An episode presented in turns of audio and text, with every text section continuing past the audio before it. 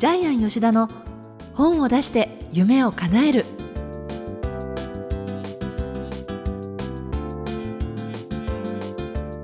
小林まどかです。ジャイアン吉田の本を出して夢を叶える。ジャイアン今回もよろしくお願いします。はい、よろしくお願いします。あの、この番組の、あの、オープニングで割とジャイアンいろんなところでゲストとして招かれて、出版講演会しているっていうお話を伺ってるんですが、はい最近では何かどこかで呼ばれて講演っていうのはされましたか？はい。えっと、まあ、最近何回かやってるんですけど、最近医師の友っていう医者のお友達あ、医師の友っあていうところで出版セミナーをやらせていただきました。ーそうすると参加者は皆さん全員お医者さんで、えっと、まあ、全部小児科とか内科とか、ええ皮膚科、あ美容とか、あいいろいろななジャンルですね。はい。で、まあ、お医者さんと多分出版というのは非常に相性が良くて、やっぱり皆さん、将来は本を書きたい。全員がそうですね。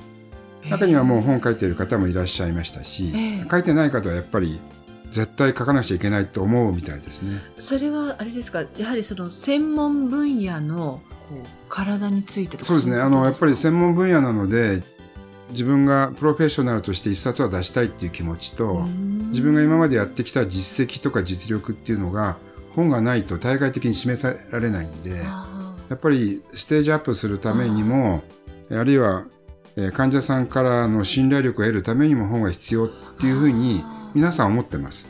だから出版セミナーも非常にやりやすいです。へえあとはあの松下幸之助の経営者セミナーまた2回目がやりまして、そこもやっぱり本を出したい経営者が結構来てるので、ええ。相性はいいですね。あそうですか、じゃあまたそうやってジャイアンが呼ばれたところで、まあ、どどんどん本が出るのでね、ね。楽しみです。本当1年経つともう本が出てますので、そうですか。はい。はい。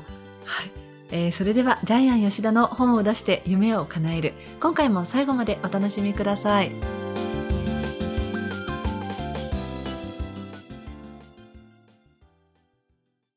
続いてはいい本を読みましょうのコーナーです。えーこのコーナーはジャイアンが出版プロデュースをした本も含めて世の中の読者と皆さんに読んでいただきたいといういい本をご紹介していますさて今回の一冊は何でしょうか？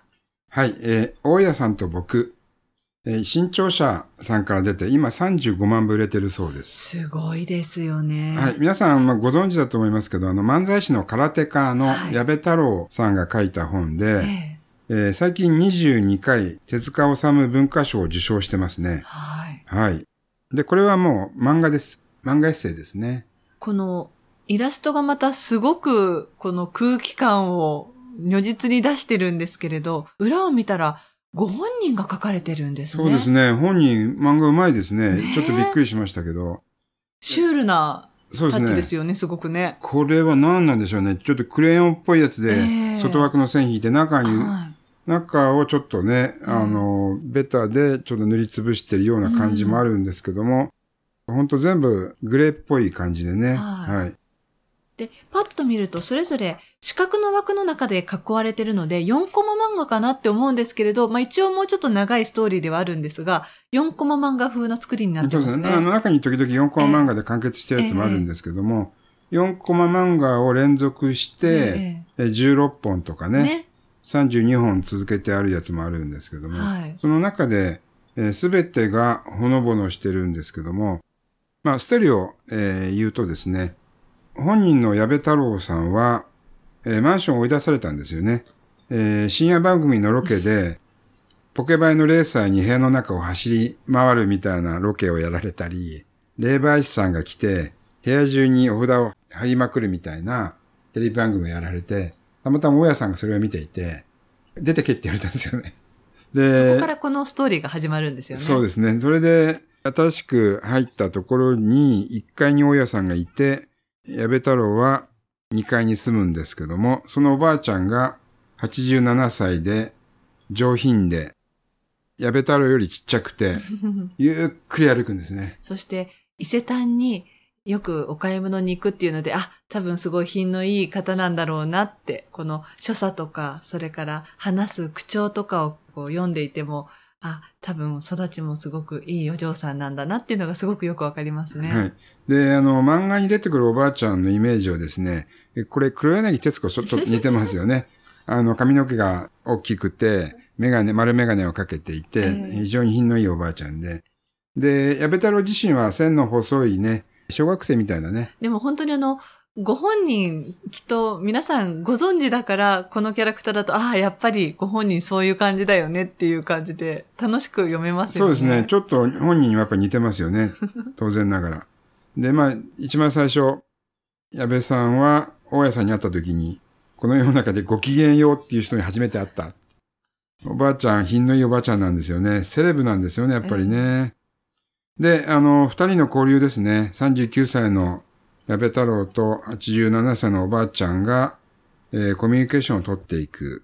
えーその中でですね、このやっぱ矢部太郎って気が弱い。テレビを見ててもそうですよね。コンプレックスの塊で気が弱くて、えー自分の意見が言えない。えーそれに対しておばあちゃんは常にマイペース。食事もね、ゆっくり食べるんで、4時間かかるんですよね。であの、まあ、途中でお茶とかもね、はい。あって、全部で4時間かかるって書いてますはい。よねえ。ーで、それに付き合わされるのが嫌で彼は電話にわざと出なかったりするんですけどもね。えーあと、一番最初に入居した時に、電話かかってくるんですよね。矢部さん、雨が降ってますよ。洗濯物をお入れなさいとかね。で、部屋に入って電気をつけると、電話かかってきて、お借りなさいっていう電話がかかってきたりね。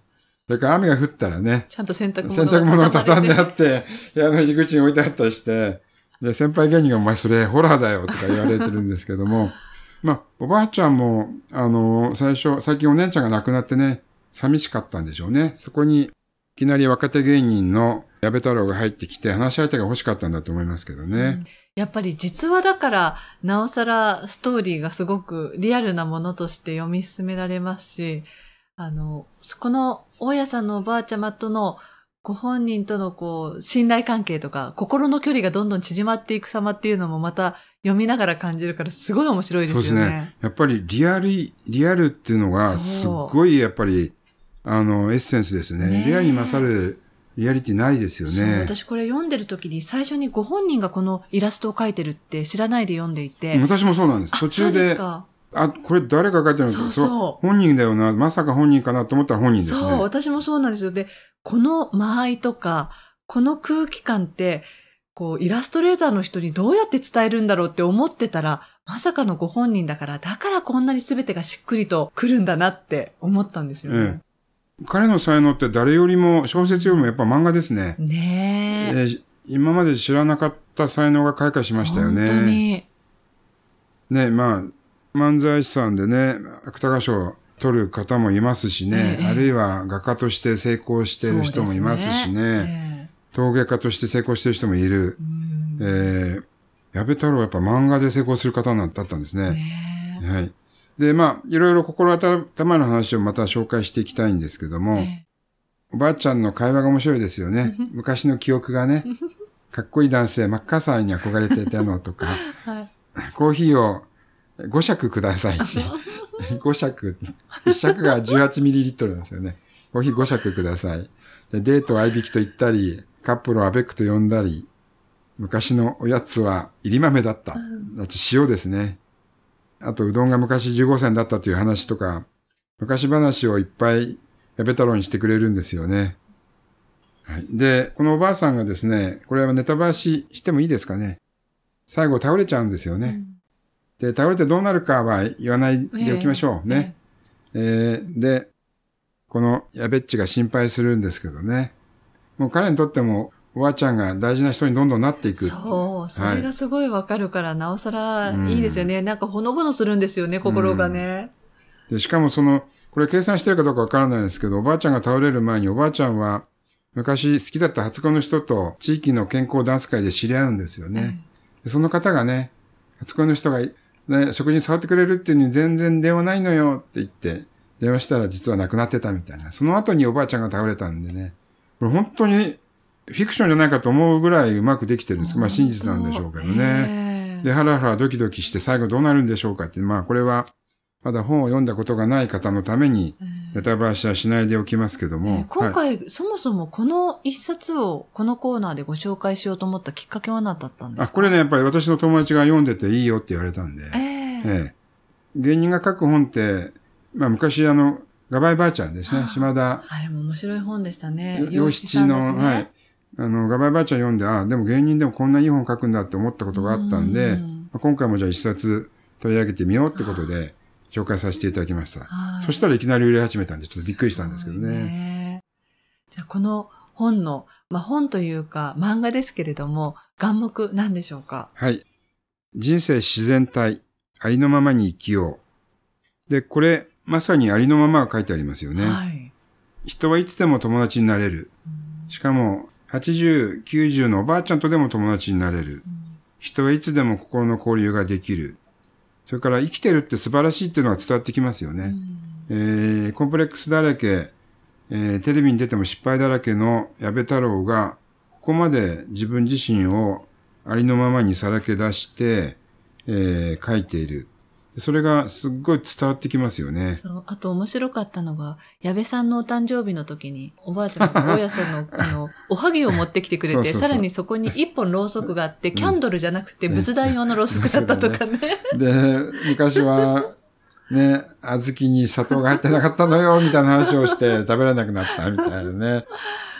もうそういうこことがのですねく。組み合わせの掛け算がいいんですよね、きっとね。こうんのおばあちゃまと矢部さんのあのキャラクターだから、なおさらこのシュールに面白さがどっかからなんかふっと湧き出てくるみたいな感じのところがあってね。結構ね、お笑いしたところが何箇所かあったんですけど、本当本当ありええました。うん。で、本当に初めて漫画描いて、んで、これはやっぱり自然に描いてるからこんなにうん面白いんでしょうね。うん。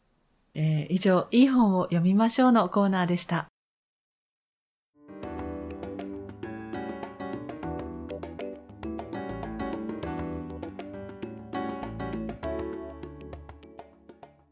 続いては本を出したい人の教科書のコーナーです。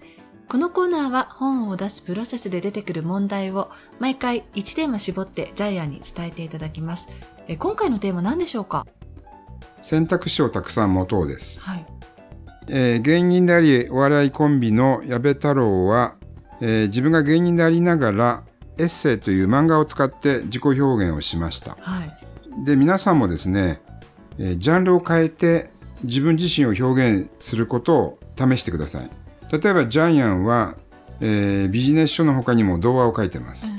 えーですから皆さんは自分が書くジャンルを一種類に限定するのではなく例えばエッセイを書くとか小説を書くとか、漫画にしてみるとかいろいろ試しながらもしかしたらその中で大きくブレイクする才能が眠ってるかもしれません。あじゃあ自分が最初からビジネス書だっていうふうに思い込んでしまうよりはある程度ちょっと幅を広げて選択肢を作った中でやってみて自分にしっくりくるものがもしかしたら見つかるかもしれないっていうそういうですね。はい。あの例えばアメリカで子供をスポーツ選手にするときにお母さんは3週ぐらいやらせるそうなんですけども、3種類、はい、だ例えばバスケットで野球とサッカー全部やらせるとかですね。へで例えばその中でやっぱり苦手なやつもあるし、ね。ええ。で小さい時は得意だったけど大きくなったら伸びないのものもあるかもしれない。あじゃあ最初からもうこの道一本って行くよりはいくつか選択肢を持っていた方がそれは本を出す時のプロセスでも同じようにこのジャンルっていうふうにしない方がいいっていう感じですか？そうですね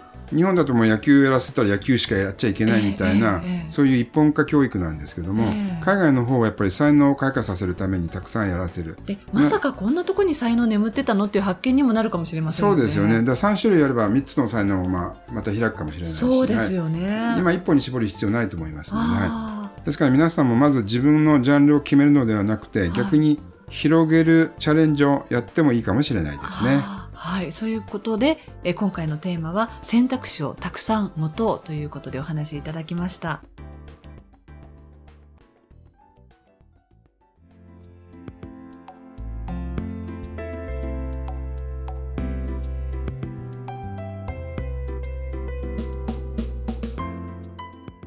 ジャイアン吉田の本を出して夢を叶えるいかがでしたでしょうか？この番組ではジャイアンへの質問などお待ちしています。例えば出版に関する質問など何でも構いません。天才工場のホームページご覧になってみてください。えーそれではジャイアン今週もどうもありがとうございました。はい、皆さんもありのままの自分を、えー本にしてください。